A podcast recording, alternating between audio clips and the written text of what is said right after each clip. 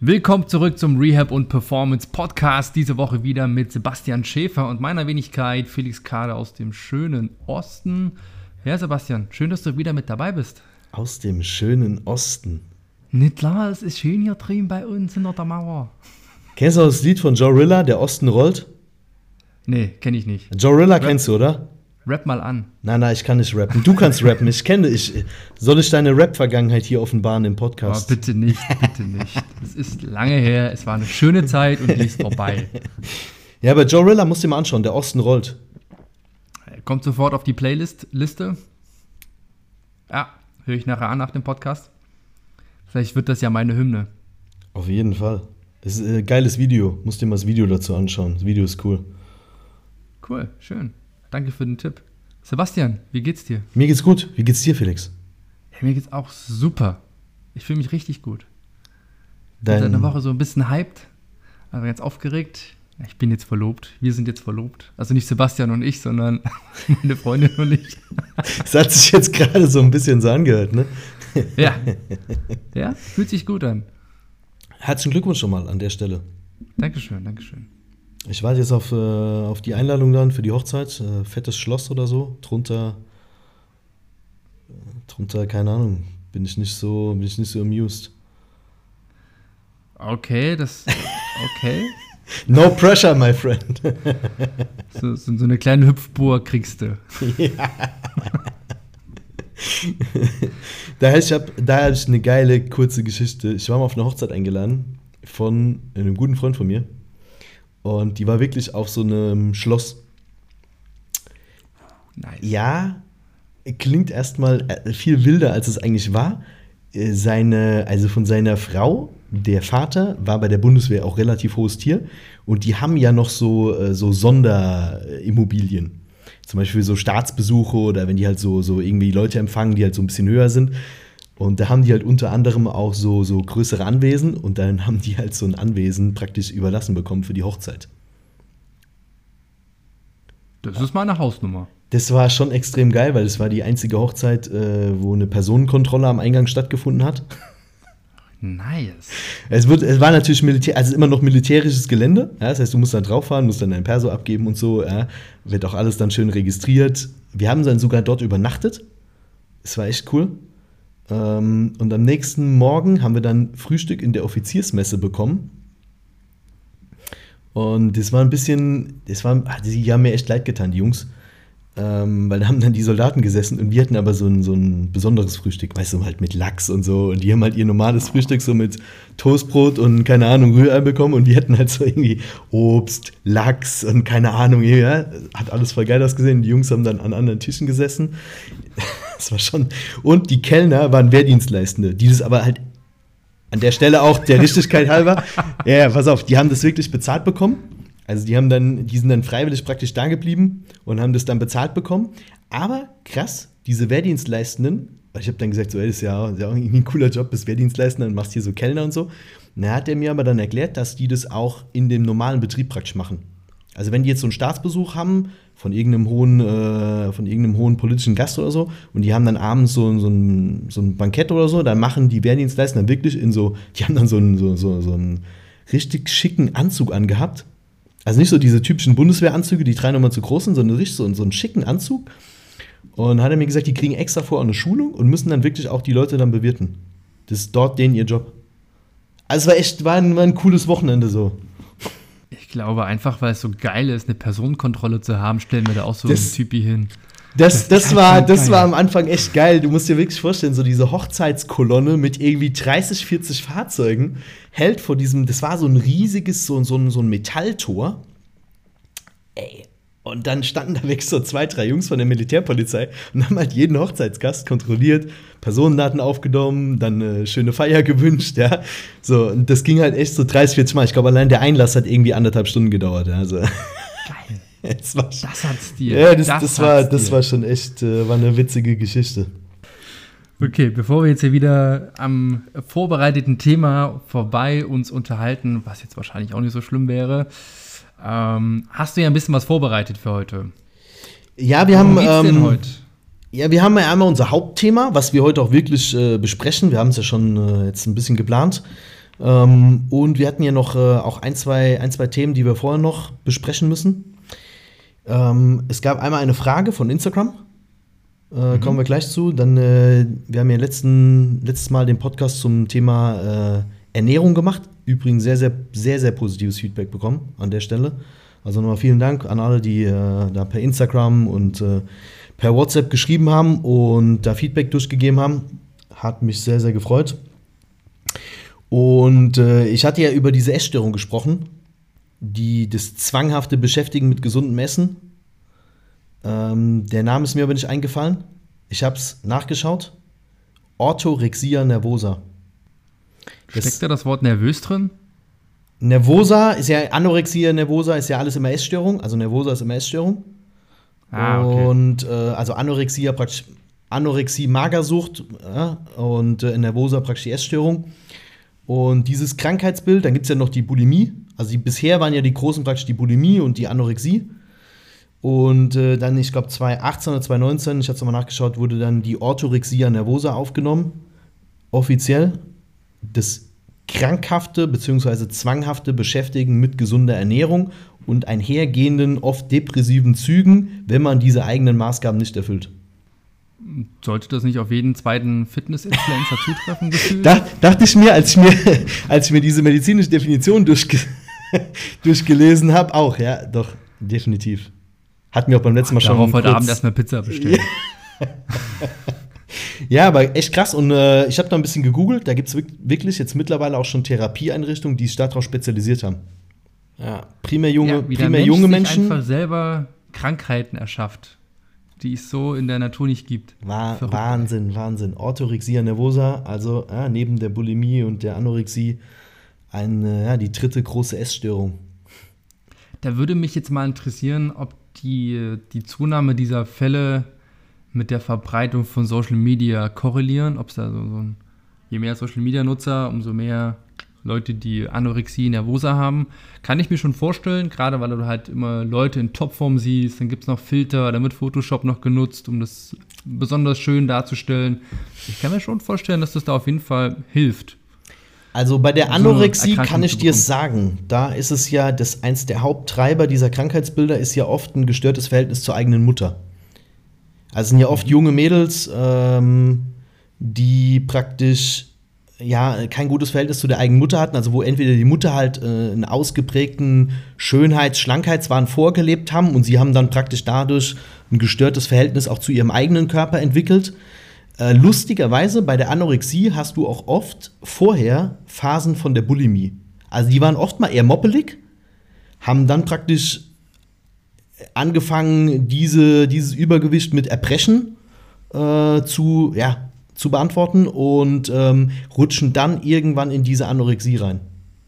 Weil sie praktisch merken, dass sie mit dieser Bulimie, wo du ja äh, keine große Gewichtsabnahme hast, du isst, du brichst, aber du isst halt wieder so viel, dass du im Endeffekt nicht abnimmst. So, und das merken die dann irgendwann und dann schwenken sie praktisch über in die Anorexie.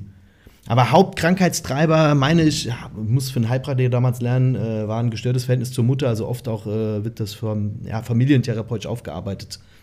Mhm. Ich meine auch irgendwann mal gelesen zu haben, dass da auch so ein, so ein verzerrte Selbstwahrnehmung, also dass die wirklich so die Wahrnehmung vom eigenen Körper halt anders ist, als sie der Realität entspricht. Aber ich will mich da jetzt nicht so weit aus dem Fenster lehnen, da würde ich jetzt mit gefährlichem Halbwissen glänzen. Nee, nee, können. stimmt, stimmt. Stimmt. Die werden ja, ja auch irgendwann zwangseingewiesen, ähm, weil die ja äh, eigentlich der, der, die, die große Gefahr ist ja, dass die eigentlich verhungern bzw. verdursten eher weil sie halt mhm. einfach keine, keine Nahrung mehr aufnehmen, dann wirklich abmagern, dann die Nährstoffaufnahme ja auch durch die eingeschränkte Darmtätigkeit äh, schon deutlich runtergefahren ist. Und deswegen werden die irgendwann zwangseingewiesen, weil sie selbst keine Krankheitseinsicht haben. Das also bist völlig korrekt. Ja. Die werden dann auch irgendwann zwangsernährt, was halt natürlich gar nicht so einfach ist, weil die natürlich versuchen, immer wieder diese Sonden praktisch äh, rauszureißen. Ähm, aber ja, die werden dann oft äh, zwangseingewiesen in psychische Einrichtungen. Mhm oder psychiatrische Einrichtungen besser und oft auch mit Medikamenten sediert und dann praktisch zwangsernährt, dass du praktisch äh, überhaupt die mal wieder aus diesem Bereich, so keine Ahnung, 38, 40 Kilo, wo es halt für die meisten Mädels halt lebensgefährlich wird, dann wieder herausbekommst. Das ist ganz interessant. Spannend. Ja. Spannendes Thema. Aber nicht unser Thema für heute, war nur noch der Nachtrag zu letztem Genau. Mal, weil es mir nicht eingefallen ist. Ähm, genau, und dann habe ich noch eine Frage per Instagram bekommen vom Marcin. Marcin war bei uns auf äh, den Assassin Correct Seminaren. Letztes Jahr, oder? Letztes Jahr war er. Letztes Jahr, Ja. ja. Letztes Jahr. Und ähm, hat ein Personal Training Studio, glaube ich, irgendwo in, in Castor Brauxel oder sowas. Keine Ahnung. Ich glaube, irgendwo da oben. Und äh, hatte mir per Instagram äh, eine Frage geschickt zum Thema Karpaltunnel. Also Nervenbeschwerden, Kompression des Nervus medianus und äh, daraufhin praktisch Gefühlsstörungen, primär in den ersten drei Fingern, ersten dreieinhalb Fingern, primär auf der Innenseite.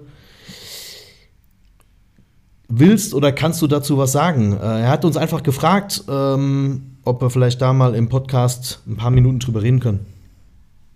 Ja, klar, können wir gerne machen. Ähm, also klassischerweise Karpaltunnelsyndrom gibt es ja diese Engpassstelle im Handgelenk, wo sehr viele Flexoren sehen und halt auch Nerven durchgehen. Und klassischerweise Karpaltunnelsyndrom gibt es halt durch die Kompression des Nervus medianus. Ob das jetzt genau eine Reizung des Nervus medianus ist oder halt eine Überlastung von den Flexorsehnen der Finger, die dann einfach anschwellen und dann auf den Medianus drücken. Ähm, oder es repetitive Bewegungen sind, die den Nervus medianus dort reizen. Das ist ja nicht so 100% eindeutig jedes Mal. Wir wissen halt nur, es gibt halt dort dann diese Engpassstelle, wo der Nervus medianus geärgert wird und dann sind halt diese Finger betroffen, ähm, die du gerade aufgezählt hast. Zeigefinger, Ringfinger, manchmal Daumen noch und manchmal so daumenseitig der Ringfinger ein bisschen. Ähm, und wenn es halt richtig schlimm wird, dann kann es halt auch den Arm herauf schmerzen. Ähm, ich sage deswegen klassisch, äh, weil ich schon einige Leute betreut hatte, die, die, die, die genau diese Diagnose bekommen haben, wo aber die orthopädischen Tests negativ waren am Ende und das Problem eher Richtung HWS oder Ellenbogen war, was dann halt diese Beschwerden imitiert hat. Und da ist halt wie bei vielen anderen Geschichten auch erstmal notwendig, gutes Assessment.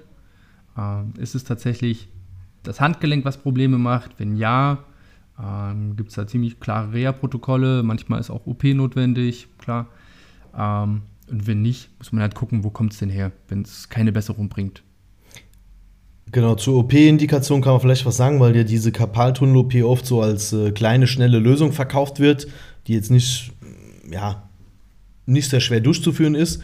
Ähm, OP ist eigentlich erst indiziert bei einer Daumenballenatrophie. Also der Nervus medianus versorgt den Daumenballen und es ist ähnlich im Endeffekt wie bei einem Bandscheibenvorfall. Wenn ich jetzt so eine starke Nervenkompression habe, dass der Daumenballen schon atrophiert, dann wird praktisch unterstellt, dass dieser Nerv durch diese Kompression auch einen dauerhaften Schaden haben könnte, was dann zum Beispiel auch zu Lasten der Griffkraft geht.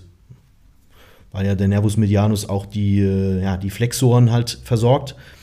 Und dann ist eigentlich eine OP indiziert. Vorher ist eigentlich erstmal die Empfehlung, es konservativ zu probieren, weil halt auch oft die Engstelle gar nicht am Karpaltunnel liegt, sondern vielleicht eher am Ellbogen, vielleicht auch eher im Bereich der Schulter. Das kann man halt dann mit den nötigen orthopädischen Tests herausfinden. Wir nehmen das ja auch auf in unser Webinar, oder? Das ist ja eine, Ja, Aus müsste im Webinar mit drin sein. das ist ja eine ausstrahlende Beschwerde. Wir haben ja die Upper Limb Tension Tests, wo wir diese Nerven durchtesten. Das heißt, das wäre dann in unserem Webinar ausstrahlende Beschwerden auch abgedeckt. Ich hatte da vor kurzem eine coole Case Study mit einer, mit einer jungen Dame. Erzähl. Die hat die Diagnose äh, Karpaltunnelsyndrom bilateral, also auf beiden Seiten bekommen. Ja. Da werde ich ja immer schon so, äh, Karpaltunnel auf beiden Seiten ist schon recht unwahrscheinlich. Hm, lass mal gucken, ob das nicht doch von der HWS eher kommt. Und äh, ich mache dann häufig so einen, so einen Fingerkrafttest, Zeigefinger, Daumen und versuche die auseinanderzuziehen in verschiedenen Positionen. Also einmal so vorm Körper, einmal über Kopf, einmal hinter der Körpermitte.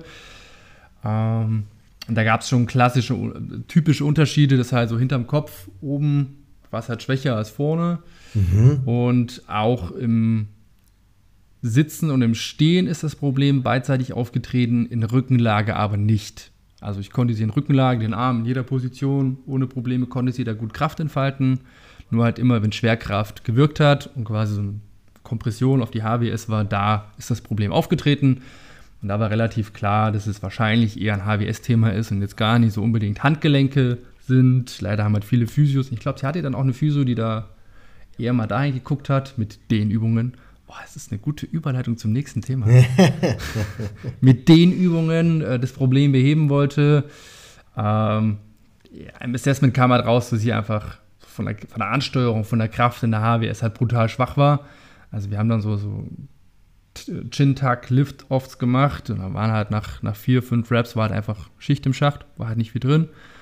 Ähm, ziemlich starke Forward-Head-Posture, also vorgestreckte Kopfhaltung, war sehr, sehr stark ausgeprägt, dadurch auch eine sehr starke Kompression in der unteren HWS.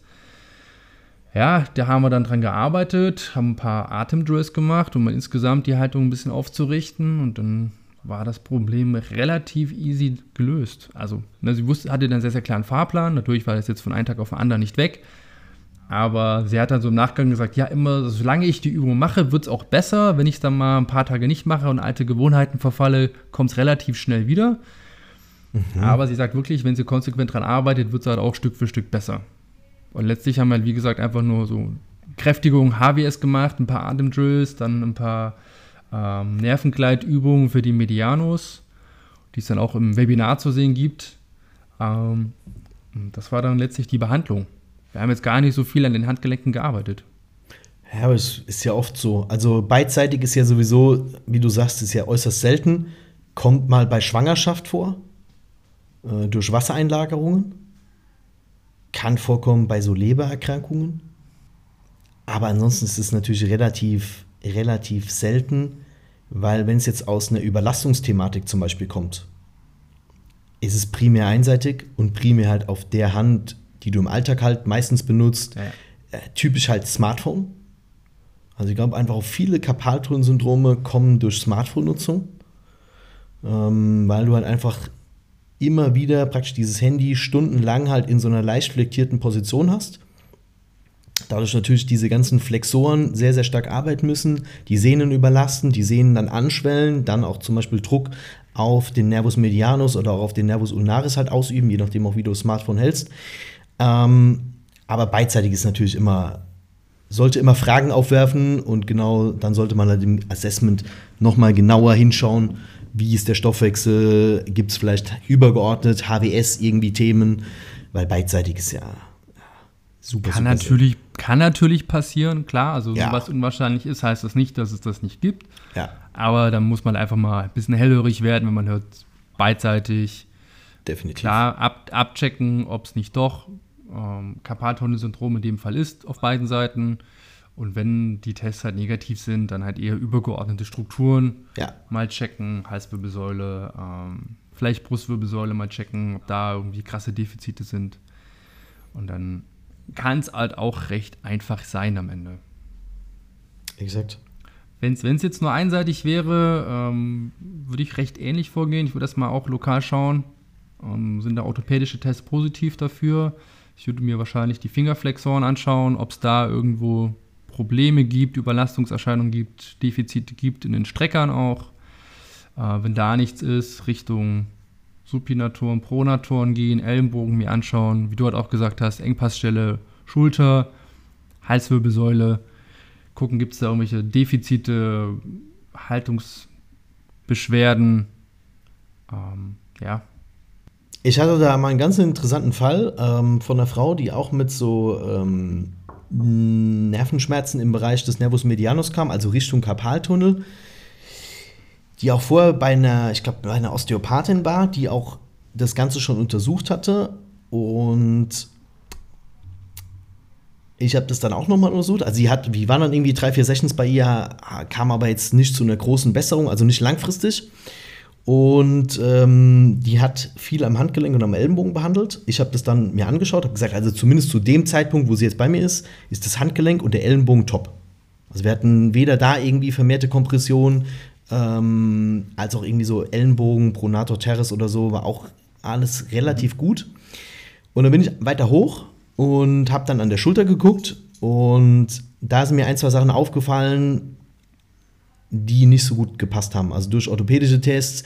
Ähm, sie hat auch zum Beispiel positiv auf einen Impingement-Test reagiert, was ja auch schon so einen Engpass in dem Bereich nahelegt. Ähm,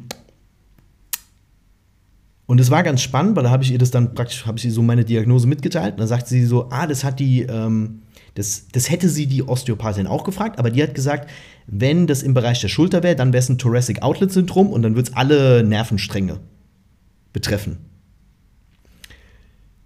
Und da dachte ich so, ah, okay, interessant.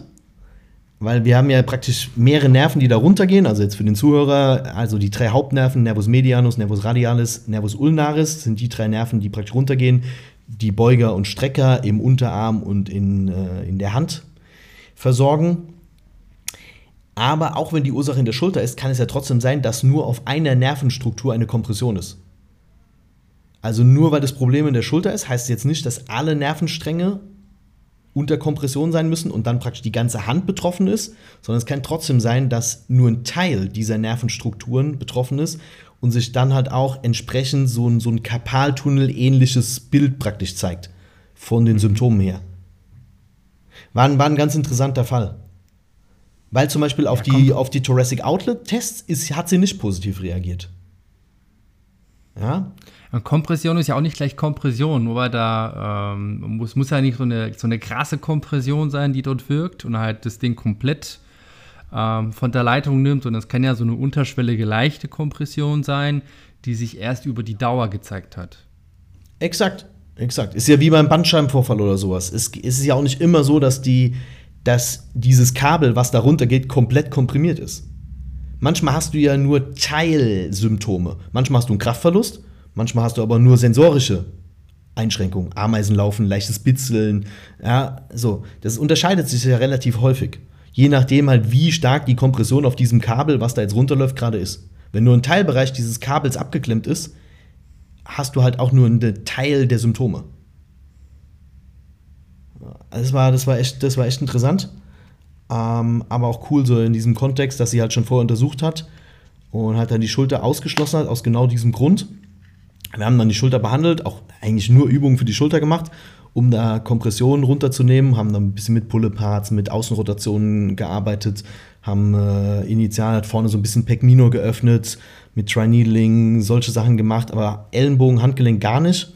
Und das wurde ja, nach zwei, drei Sessions deutlich besser. Also in diesem typischen Zeitraum, Nervenheilung ist ja ein bisschen länger, äh, also ein Millimeter ja etwa die Woche und das war so genau in diesem Bereich drin. Cool. Schöne Case Study. Ja, und deine auch? Danke. Und in deiner Case Study war ja schon die Überleitung ganz, ganz subtil zum heutigen Thema. Willst du es vielleicht, du hast ja schon geteasert, willst du es dann, äh, willst du uns gleich mal äh, komplett mit diesem Thema hier alle konfrontieren, also mich und die Zuhörer? Also wir haben uns überlegt, heute mal über das Thema Dehnen zu sprechen. Ähm, das Thema Dehnen wird ja sehr, sehr kontrovers diskutiert. Gefühlt gibt es da nur so zwei Lager. Die einen sagen, ja, brauchst du gar nicht. Wenn du Krafttraining in vollem Bewegungsumfang machst, dann deckst du doch alles ab, was du brauchst. Und auf der anderen Seite gibt es die totalen Verfechter, ich sage jetzt mal so spaßeshalber in Anführungszeichen, die Yogis, die halt sagen, ja, denen ist das das Nonplusultra, die Liebschau- und Prachtfans, ähm, die total überzeugt sind davon und sagen, das ist the way to go, um sämtliche Probleme zu lösen. Und gefühlt ähm, ja, werden die Extreme immer größer und so die, mir persönlich fehlt, fehlt so dieser Middle Ground, dieses ähm, weg von diesen ich brauche es gar nicht oder ich mache es nur noch hin zu, in welchem Fall macht es denn Sinn? Was passiert denn wirklich überhaupt so beim Dehnen, weil es da auch kontroverse Diskussionen gibt darüber. Ähm, wann macht es denn einfach auch mal Sinn oder wie mache ich es denn richtig? Und da haben wir gesagt, das ist heute das Thema. Das Thema ist ja auch eigentlich eher so, wann ist denen sinnvoll? Also wir wollen ja gar nicht so stark darüber reden, ähm, ob jetzt denen der heilige Kral ist oder nicht, sondern einfach auch mal drüber reden, äh, wann ist denen sinnvoll, wann macht es wann macht's wirklich Sinn, wann macht es aber auch überhaupt keinen Sinn. Ähm, ja, lass uns, lass uns doch vielleicht mal zu Beginn erstmal erklären, was denen überhaupt ist. Dass wir also, mal so ein, so ein, so ein, ja. so ein, so ein, so ein, ja, so ein, so ein, so ein Fundament haben, alle zusammen. Also ich glaube, ein Fehler, den halt viele schon machen, wenn es um diese Diskussion um das Thema Dehnen geht, ist, die schmeißen alle möglichen Dehnformen in einen Topf und definieren gar nicht so richtig, worum es eigentlich geht. Ich glaube, die allermeisten Diskussionen bei diesem Thema drehen sich um passiv-statisches Dehnen. Also zumindest wirkt es so auf mich. Also wenn ich halt wirklich einfach nur in eine Position hineingehe, ich wende keine Kraft auf und ich halte diese Position. Darum geht es ja häufig bei solchen Diskussionen. Und gerne wird aber auch vergessen, es gibt da noch viele weitere Dehnmethoden. Ähm, es gibt noch das äh, statisch aktive Dehnen, wo ich halt in eine Position mit Muskelkraft hineingehe und versuche diese zu halten aktiv.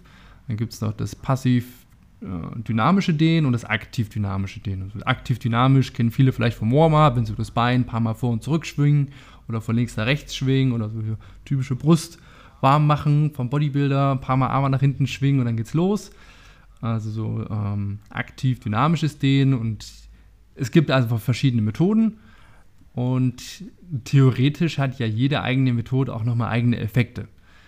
Äh, ich glaube, wenn wir da jetzt ausführlich drüber diskutieren, werden wir auch nicht mehr fertig. Deswegen, ähm, wenn wir jetzt nachfolgend drüber sprechen, werden wir uns auf passives und aktives statisches Dehnen konzentrieren. Ja. Also das sind so die häufigsten Formen, die die meisten nutzen und auch in den Topf werfen, wenn es um Dehnen geht bei dieser ganzen Diskussion. Ja.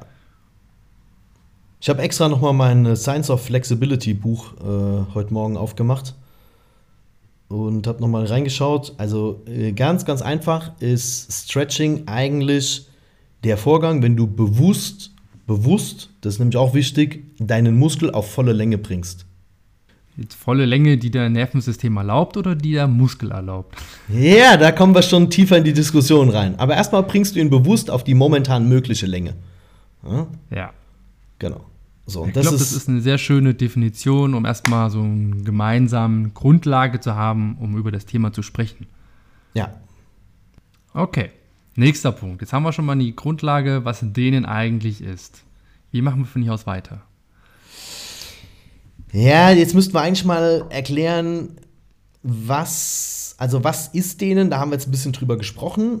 Ähm, wir müssten natürlich einmal klären, wie funktioniert denen, weil da gibt es ja eigentlich hauptsächlich zwei Theorien dazu. Ähm, sollen wir damit mal weitermachen? Ja, sehr, sehr gerne. Also ähm, es gibt zum einen die Theorie, dass tatsächlich der Muskel länger wird, dass, halt, dass also Sarkomere in Länge dazugeschaltet werden und das Gewebe tatsächlich auch länger wird. Das, äh, die Theorie geht dann weiter, dass es auch eine Verschiebung der Kraftkurve gibt dass der Körper halt lernt, in längeren Muskelzuständen auch besser Kraft zu entfalten. Ähm, kennt vielleicht auch jeder, wenn, er, wenn man in einer gedehnten Position ist, kann man schlechter Kraft entfalten, einfach weil es weniger Überlappung von Aktin und Myosin gibt. Jetzt werde ich schon wieder viel zu detailliert wahrscheinlich. Ähm, aber je, jedenfalls die Theorie geht dahin, dass halt sich die Kraftkurve auch dahin verschiebt, dass der Muskel lernt, in längeren Zuständen besser Kraft zu entfalten. Das ist diese eine Theorie und dann gibt es diese rein sensorische Theorie. Ähm, und die Befürworter sagen halt, ja, also wirklich passiert da im Muskel nichts, wenn ich mich dehne. Ähm, aber warum werden Menschen dann beweglicher? Ähm, das kennt auch jeder. Wenn wir in eine Dehnposition gehen, haben wir diesen Dehnschmerz. Äh, wir bringen halt so kleine ähm, Zellorganellen quasi, die stimulieren wir und die geben dann so eine Rückmeldung und setzen den Muskel unter Spannung. Das kann jeder direkt testen, zum Beispiel hinteren Oberschenkel dehnt, der fühlt sich in dem Moment halt hart an und angespannt, wenn er auf Dehnung ist. Und das ist halt einfach so ein, so ein Schutzmechanismus, dass der Muskel in dem Moment halt nicht kaputt geht oder reißt. Und wir lernen quasi durch häufiges Dehnen, also das System lernt, ja, das ist ja gar nicht so schlimm, brauchen diesen Dehnreiz gar nicht, äh, diesen Dehnschmerz gar nicht und wir werden einfach toleranter gegenüber dieses Schmerzes. Das ist diese rein sensorische Theorie. Die hatte ich damals äh, in Instagram in einem äh, Post beschrieben. Der Post hatte über 70 Kommentare bekommen. Wahrscheinlich nicht nur positive. Nein, nein. ich, ich, mach's, ich mach's immer, also ich mach's sogar eigentlich noch einfacher. Ich sage einfach so, okay, du hast, jeder kennt ja dieses Gefühl, so nach 20 Sekunden, wenn so dieser Schmerz so ein bisschen weggeht. Ja, jeder kennt es. So die ersten 20 Sekunden ist hart unangenehm und dann wird es ein bisschen, bisschen entspannter. Und das ist eigentlich der Punkt, wo dein Gehirn versteht, der Reiz, der da jetzt gerade gesetzt wird, der ist keine Gefahr für den Muskel. Weil dein Gehirn, und das muss man, glaube ich, immer mal rausstellen, dein Gehirn weiß ja nichts von der positiven Absicht. Also dein Gehirn weiß nicht, dass du jetzt gerade, keine Ahnung, ein YouTube-Video gesehen hast, einer hat gesagt, dehne, keine Ahnung, deinen hinteren Oberschenkel. Du machst es jetzt, weil du ja den positiven Effekt, den in, ja, keine Ahnung, den derjenige in dem Video äh, propagiert hat, den willst du jetzt haben. Aber dein Gehirn weiß das ja nicht. Dein Gehirn registriert nur, zack, Spannung geht hoch. Was natürlich auch passieren könnte, wenn du zum Beispiel ausrutschst. Ja, so typisch, du rutschst auf der Treppe aus, ein Bein geht so nach vorne, wir haben einen akuten Stretch auf dem hinteren Oberschenkel. Für dein Gehirn ist das erstmal das Gleiche. Und erst wenn dein Gehirn praktisch per Gefahrenbewertung und intensivem Austausch mit den Rezeptoren merkt, ach, guck mal, dieser Reiz bleibt jetzt 20 Sekunden, also ist relativ unwahrscheinlich, dass der jetzt, keine Ahnung, die Treppe runtergefallen und in einem Spagat unten gelandet ist und jetzt nicht mehr aus der Position rauskommt. Genau dann sagt dein Gehirn, okay, jetzt können wir uns entspannen. Akute Gefahr ist ausgeschlossen, also nehmen wir diesen, diesen Reiz, diesen Schmerzzustand, den nehmen wir ein bisschen raus. Und die sensorische Theorie geht ja davon aus, dass diese Gefahrenbewertung einfach effektiver oder effizienter und schneller funktioniert, je öfter du halt stretchst. Ja, das ist, also ich, ich vergleiche das mal ganz gerne mit in die Sonne gehen. Ähm, wir machen es das erste Mal, da reichen, muss ich mich nicht lange in der Sonne aufhalten, wir werden halt braun, relativ zügig, nach ein paar Minuten. Und äh, beim nächsten Mal reicht diese Zeit dann nicht mehr aus, ich muss es halt länger machen. Und ich glaube, das verhält sich ganz ähnlich mit denen. Das ist halt was Ungewohntes. Wir gehen in eine Range rein, die wir so noch nie eingenommen haben. Das ist erstmal was, was, äh, was Neues, was potenziell bedrohliches. Ähm, deswegen kommt da eher so ein Dehnschmerz und je häufiger ich es halt mache, umso weniger reagiert der Körper drauf und weiß halt so, äh, kenne ich schon, habe ich schon ein paar Mal gemacht, passt schon. Ja, exakt. So, so stelle ich mir das vor. Ja. Genau. Nun gibt es ja aber tatsächlich auch wirklich Untersuchungen, die zeigen, durch intensives Dehnen, wir reden hier wirklich über intensiv, dieses Wort ist wichtig in dem Kontext, gibt es diese Sarkomerogenese, also dass sich Sarkomere in Länge dazuschalten. Der Muskel wird tatsächlich länger. Aber das ist, glaube ich, genau der Punkt, wo vielen dieses differenzierte Denken fehlt, weil damit ich das erreiche, muss ich intensiv dehnen. Das ist halt was anderes als diese üblichen 20, 30 Sekunden nach dem Laufen kurz ein bisschen entspannt reinlehnen und dann fühlt sich das ganz nett an. Ähm, das ist was anderes, was ich da machen muss. Ich war da lustigerweise, ich war da mal beim Mobility Workshop bei Dean Somerset in, in Wien. Ähm, wir haben tatsächlich solche Dehnmethoden ausprobiert, ähm, damit wir Gewebe verändern können. Und holy guacamole, das macht keinen Spaß. Also das war Schmerzskala von 1 bis 10, Minimum 9 oder 10 ist dafür notwendig und das halt über eine Dauer von oh, 10 Minuten, 15 Minuten. Das macht keinen Spaß. Und wenn man halt dann auch mal sich anschaut, wie in Sportarten, wo das wirklich notwendig ist, sich so lange zu dehnen, also ähm, zum Beispiel Ballerinas oder Kampfsportler, ja. die verbringen sehr, sehr lange in solchen Positionen damit halt wirklich auch eine Anpassung vom, vom, von der Struktur stattfinden kann. Und da muss ich eine Sache einwerfen, das war auch damals bei Instagram, also äh, genau das ist halt das Thema, wo, wo glaube ich, die meisten Missverständnisse entstehen. Einmal, was ist intensiv? Also nur weil es gefühlt für dich intensiv ist, ist es noch nicht der Stimuli, den du brauchst, um die Struktur anzupassen. Ja, das geht schon oft sehr, sehr weit auseinander.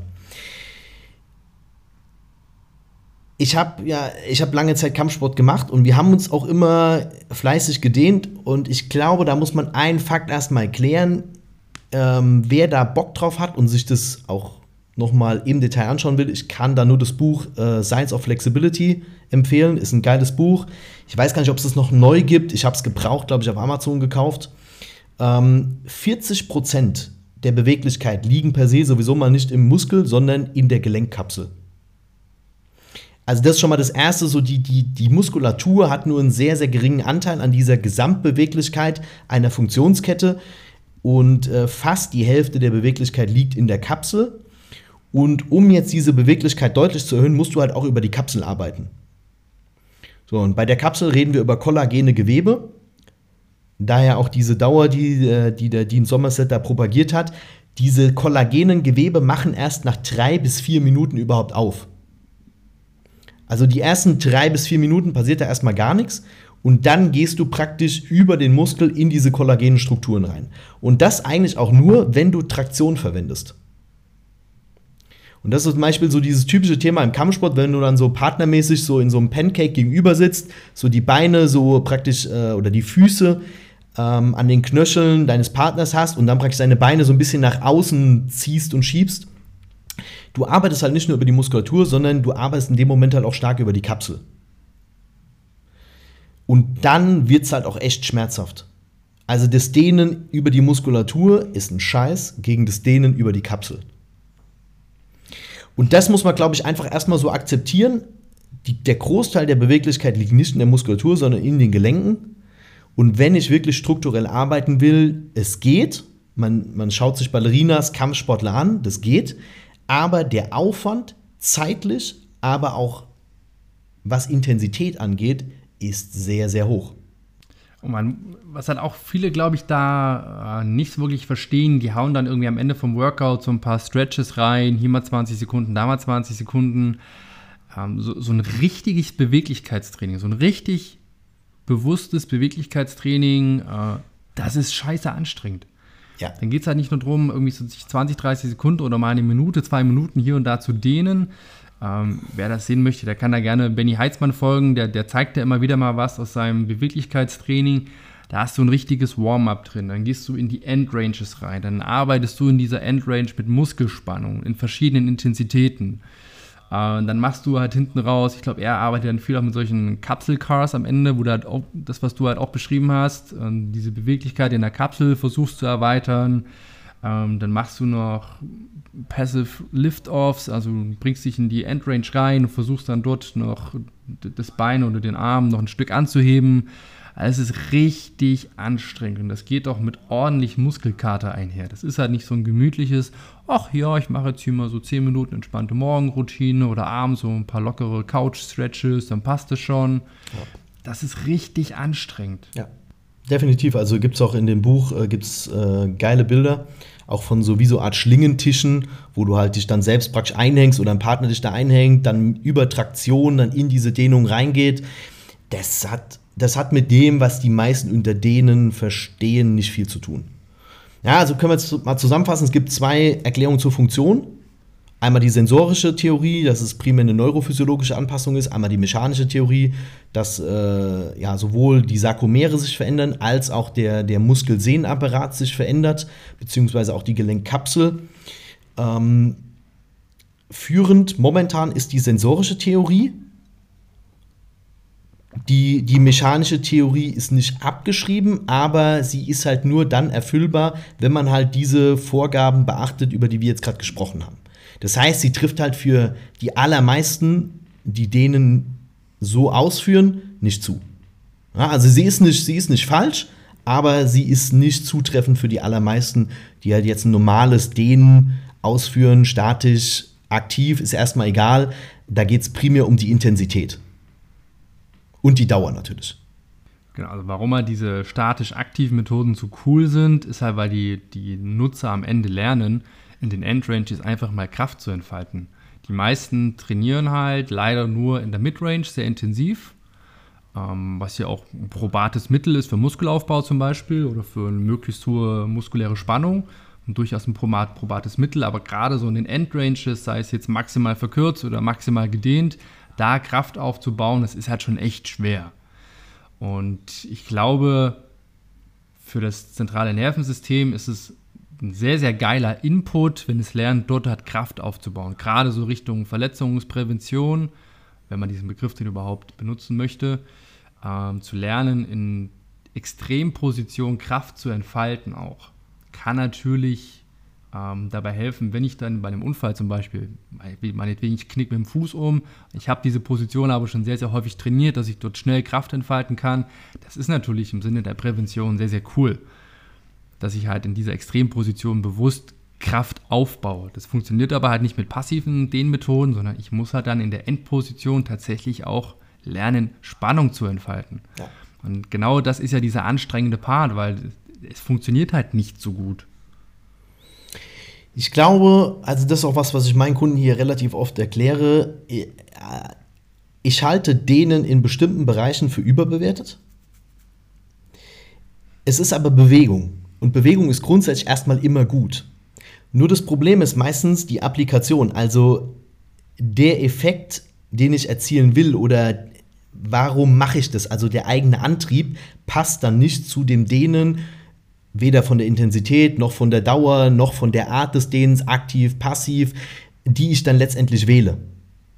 Ja, also zum Beispiel jetzt für die Verletzungsprävention bringt es halt null, wenn du jetzt einen Couchstretch machst. Ja, so, aber die, diese Differenzierung fehlt halt dann den meisten.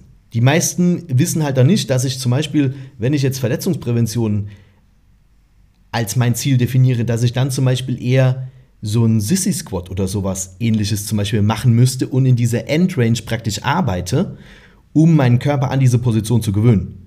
Der Couch Stretch hatte halt keinen Effekt drauf. Ja?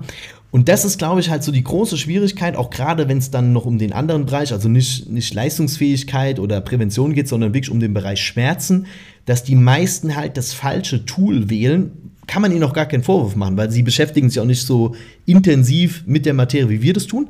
Die meisten gehen halt dann auf YouTube oder ja, gucken irgendwo in Social Media, sehen dann da irgendwie ein Video zum Thema Stretching, zum Thema Dehnen und übernehmen das halt dann. Aber es passt halt oft einfach nicht zu der Zielstellung. Wenn du es rein nur abends zum Beispiel machst, einfach um dich zu bewegen oder um einen Parasympathikus, so eine Parasympathikus-Reaktion hervorzurufen, bin ich immer dafür. Sage ich auch allen meinen Kunden. Nur bei diesen spezifischen Sachen, da wird es halt einfach oft schwer, weil da einfach das falsche Mittel, beziehungsweise einfach oft die falsche Ausführung gewählt wird. Ja, das ist ja eine Erfahrung, die wir beide gemacht haben. Häufig fehlt es halt weniger an Beweglichkeit oder ähm, Dehnfähigkeit von der Muskulatur. Da gibt es ja auch ziemlich abgefahrene Untersuchungen. Frozen Shoulder zum Beispiel wird ja auch diskutiert, ob es da einen sehr, sehr hohen sensorischen Anteil gibt. Ähm, Beweglichkeit ist sehr stark eingeschränkt in der Schulter. Man sediert die Leute und auf einmal ist die Beweglichkeit voll da. Ja. Also, dass einfach so diese, das ZNS eine sehr, sehr hohe Schutzspannung manchmal drauflegen kann. Ähm, und das ist ja auch so dieser Effekt, warum Neuroathletik so gehypt wird. Ähm, du testest irgendwas, Range of Motion ist beschissen, machst irgendeine Intervention, wo der Fokus auf was komplett anderes liegt, du überlädst dein Nervensystem halt mit, keine Ahnung, Augendrills einfach, machst einen Retest und bist beweglicher. Hast aber den Muskel nicht einmal angefasst, nicht einmal trainiert, nichts gemacht. Es ist halt super unspezifisch, es funktioniert halt. Es ist halt so ein, so ein cooler, ich finde es manchmal so ein cooler Zirkustrick. Auf Partys kommt das immer richtig gut an. Ähm, aber am Ende hast du halt an dem Gewebe oder bei einer bestimmten Bewegung halt nichts verändert. Und da haben wir ja beide die gleiche Erfahrung gemacht, dass es für die allermeisten deutlich sinnvoller ist, ähm, bestimmte Schwachstellen aufzutrainieren. Ja. Das kann ja auch einen Grund haben, warum Beweglichkeit eingeschränkt ist, weil das System checkt, ja, die Position kann da nicht stabilisiert werden. Ähm, also bestimmte Schwachstellen aufzutrainieren oder ein Kollege sagt das auch, manche haben halt einfach keine Beweglichkeit, weil sie keine Koordinationsfähigkeit haben. Und dahingehend kann ja Krafttraining über die volle Range of Motion einfach helfen, eine bessere Koordinationsfähigkeit zu bekommen und entsprechend mehr Selbstsicherheit und dadurch einfach auch mehr Beweglichkeit zu generieren. Und dadurch, deswegen sehen ja viele so auch Befürworter eher Kraftsport zu empfehlen statt den Methoden, weil du mit Kraftsport halt sehr, sehr viele Boxen auf einmal abhaken kannst. Du hast halt Muskelaufbau, du hast äh, neurodegenerative Schutzeffekte durch Kraftsport. Gesund, äh, Herz-Kreislauf wird verbessert, Beweglichkeit wird verbessert, ähm, alles Mögliche wird verbessert und es ist halt für den Aufwand, den man hat, ein deutlich größerer Mehrwert, als jetzt zu sagen, okay, ich mache jetzt zwei Stunden D-Methoden, weil ich mich in jeder Position zehn Minuten halten müsste, um irgendwas zu verändern am Gewebe. Ja, bin ich voll bei dir. Also ich glaube auch, das Thema bei den meisten Menschen ist eher das Thema auch Stabilität, Bewegungskontrolle. Das ist auch, glaube ich, auch ein ganz, ganz wichtiges Thema. Ähm, du kannst super beweglich sein in einem Couchstretch zum Beispiel, kannst aber trotzdem eine beschissene Bewegungskontrolle über deine untere Extremität haben. Ja. So, und nur weil du dann beweglich bist, siehe zum Beispiel Yoga, nehme ich immer so ein bisschen als Beispiel, nicht um Yoga jetzt zu bashen, aber wenn jetzt ähm, Beweglichkeit der heilige Gral wäre, dürften Yogis keine Schmerzen mehr haben. Fast alle meiner weiblichen Patienten zwischen 40 und 55 mit Nervenschmerzen, äh, Sehnenbeschwerden machen Yoga. Es fehlt halt am Ende dort einfach die Stabilität. Die sind super beweglich, aber die haben halt einfach zu wenig Stabilität. Dementsprechend kommt es dann zu einer Kompression, zum Beispiel des Ischiasnerv, ja, durch fehlende Gesäßmuskulatur oder es kommt zum Beispiel zu einer Überlastung von Sehnen im Bereich der Hamstrings, einfach weil die Kapazität des Muskels, der da dran hängt, super gering ist. Also ich glaube einfach, da gibt es, da gibt es nicht den heiligen Gral. Es gibt einige es gibt einige Sachen, auch gerade jetzt im Bereich von jetzt unserem Gebiet Schmerzen, wo ich grundsätzlich registriere, dass denen helfen kann. Die Frage ist aber auch da immer, welchen Leistungsstand hat der Kunde, das denen hilft.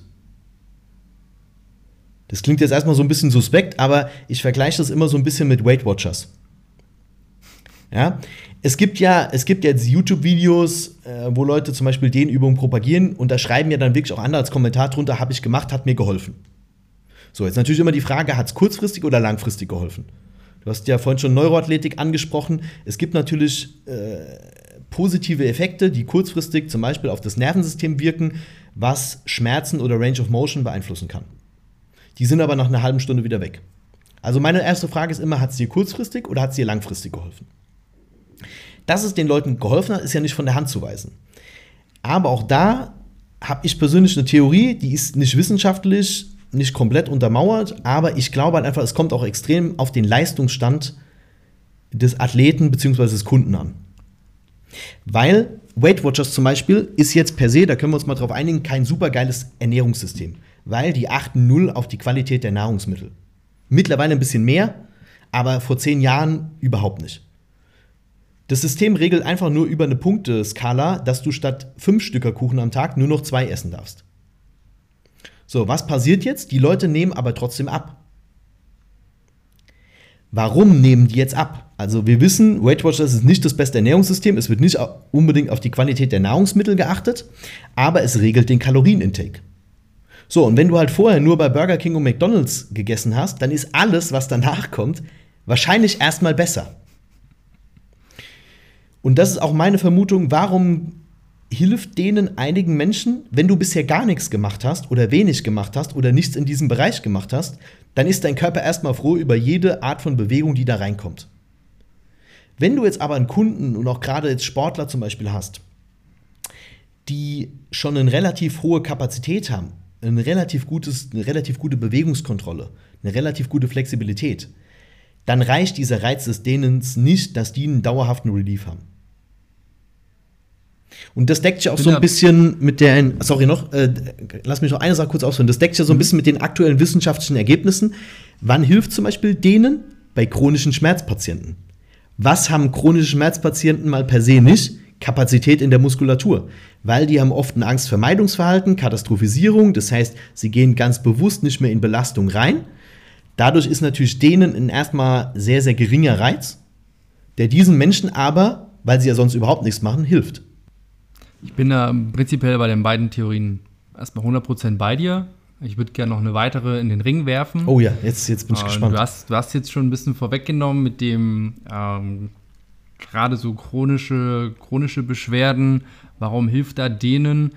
Ähm, zum einen glaube ich einfach, dass es halt ein sehr geringschwelliger Reiz ist und das halt, äh, gerade wenn es Richtung äh, Bewegungsvermeidungsverhalten geht, Angstvermeidungsverhalten, dass halt auch so Kraftsport und direkte Belastung auch gerne mal als schon zu intensiv wahrgenommen werden kann.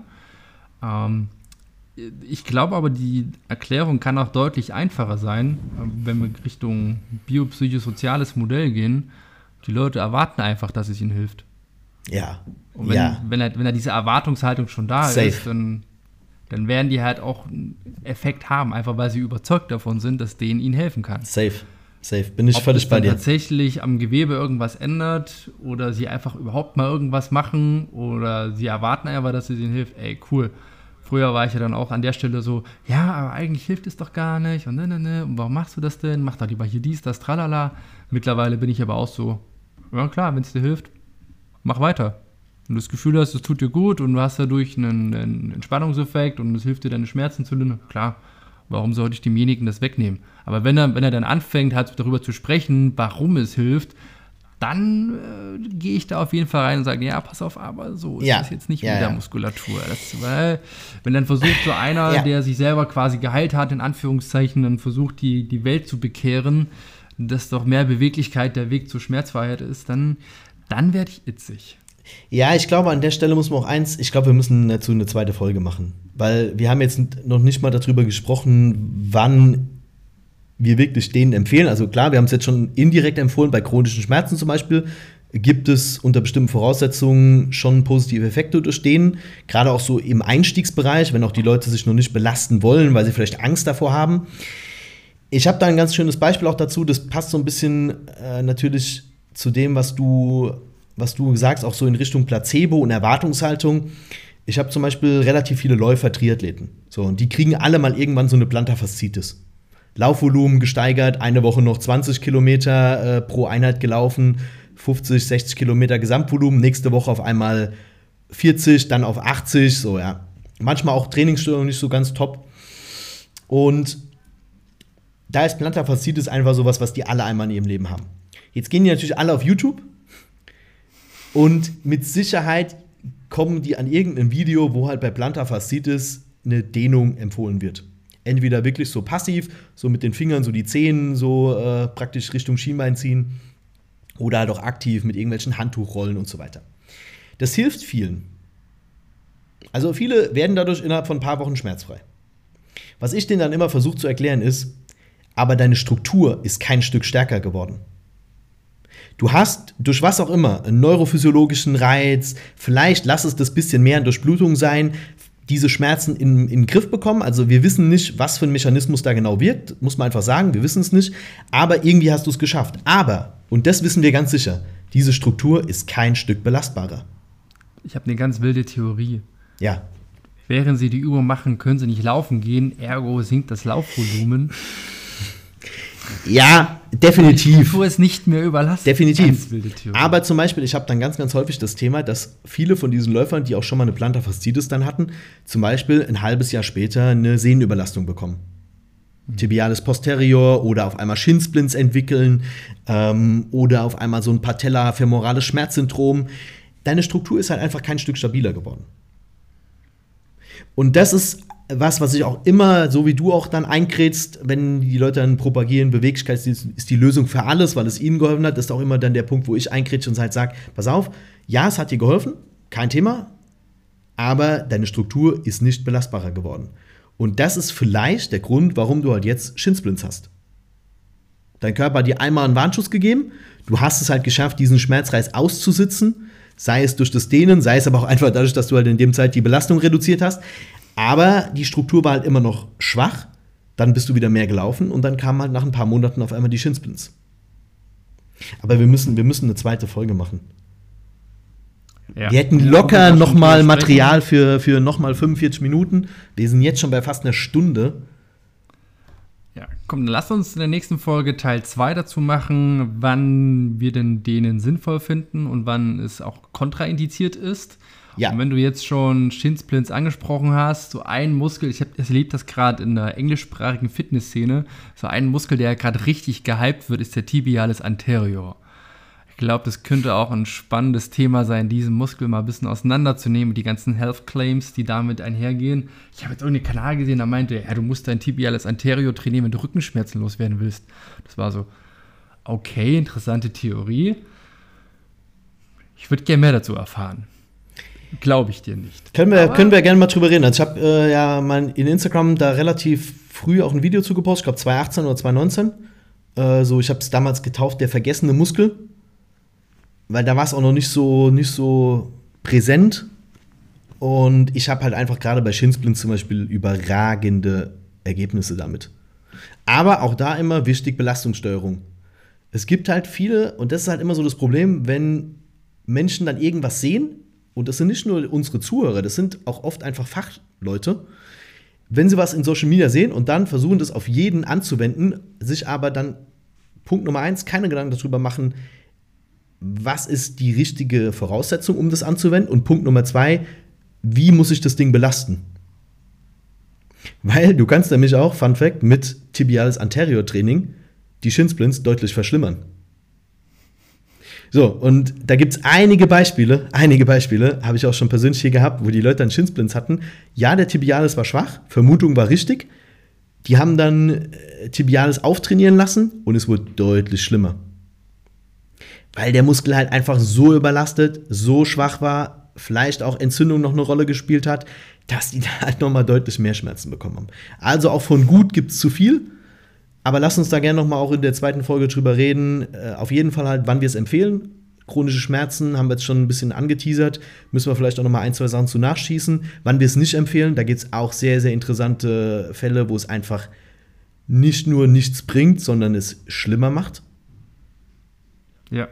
Und da muss man auch ganz, ganz klar drüber reden, weil viele von den Menschen, die wir auch sehen, da wurde es wirklich, wirklich schlimmer durch das falsche Tool. Also zum Beispiel statisches Dehnen. Und da gibt's, es gibt drei, vier Erkrankungen, wo du das auf keinen Fall machen solltest, auch wenn irgendein Fitness-Influencer auf YouTube oder so, äh, keine Ahnung, Instagram das erzählt, lass es einfach. Ja, und da können wir vielleicht mal im, beim nächsten Mal drüber reden. Und da ersparen wir vielleicht einigen Leuten eine monatelange Odyssee. Gerade so im Bereich Tendinopathien ist das Nervengeschichten. Nervenschmerzen ist das eventuell ein Tipp. Äh, wenn ihr da einfach das Dehnen sein lasst, könnt ihr mal davon ausgehen, ihr erspart euch einiges an Schmerzen, einige schlaflose Nächte. Genau, dann lass uns nächste Folge darüber sprechen und ich würde gerne über diese Magic Muscles sprechen. Ja, Ähm, definitiv. gibt es ja immer wieder, die letzten 20 Jahre gab es immer wieder so Muskeln, die einfach ähm, für alles Mögliche verantwortlich gemacht wurden und dann das Training darauf ausgerichtet wurde. Äh, gibt es solche Magic Muscles? Äh, lohnt sich das gezielte Training? Da können wir nächste Folge vielleicht auch ein bisschen gezielter drauf eingehen. Top. Aber ich glaube auch, wir haben jetzt schon so viel Input gegeben. An der Stelle reicht das, glaube ich. Definitiv.